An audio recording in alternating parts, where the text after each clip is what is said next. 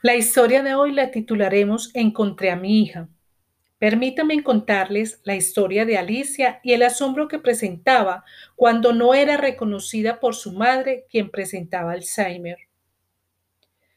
Mi madre era una madre tradicional. Por circunstancias de la vida, terminó de criar sola a sus cuatro hijos. Mientras lo hacía, recuerdo que utilizaba la técnica de la chancla, el 1, 2, 3 y voy en 4, el estate quieto a través de una ramita llamada verbena con el fin de ponernos en orden. También recuerdo que fui la más rebelde de todas mis hermanas.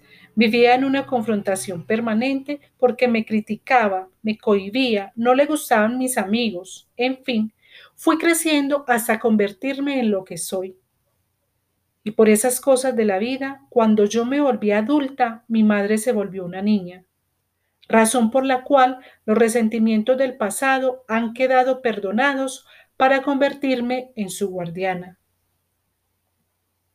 Un día estábamos sentadas en una banca del parque. Se queda mirándome fijamente a los ojos. Me tomó de la mano, me acarició el cabello y me dice, Alicia, Alicia, de modo que eres mi hija. ¿Por qué no me lo habías dicho? Claro que sí, mamá. Todos los días te lo decía, pero no te acordabas.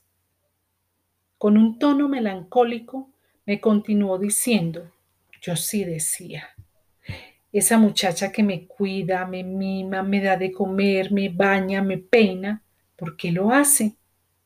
Pero nadie me respondía. Incluso le preguntaba a mis amigas con lágrimas en los ojos, ¿en dónde está mi hija?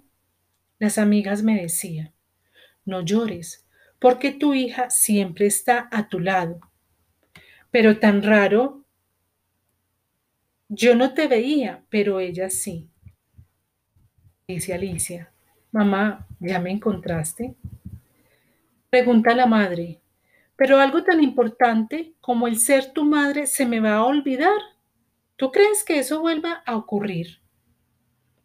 Alicia la mira a sus ojos y casi sin espabilar le dice, Madre, yo no sé si lo olvidarás en un instante, solo sé que estaré junto a ti, estaré a tu lado, esta es mi prueba de amor.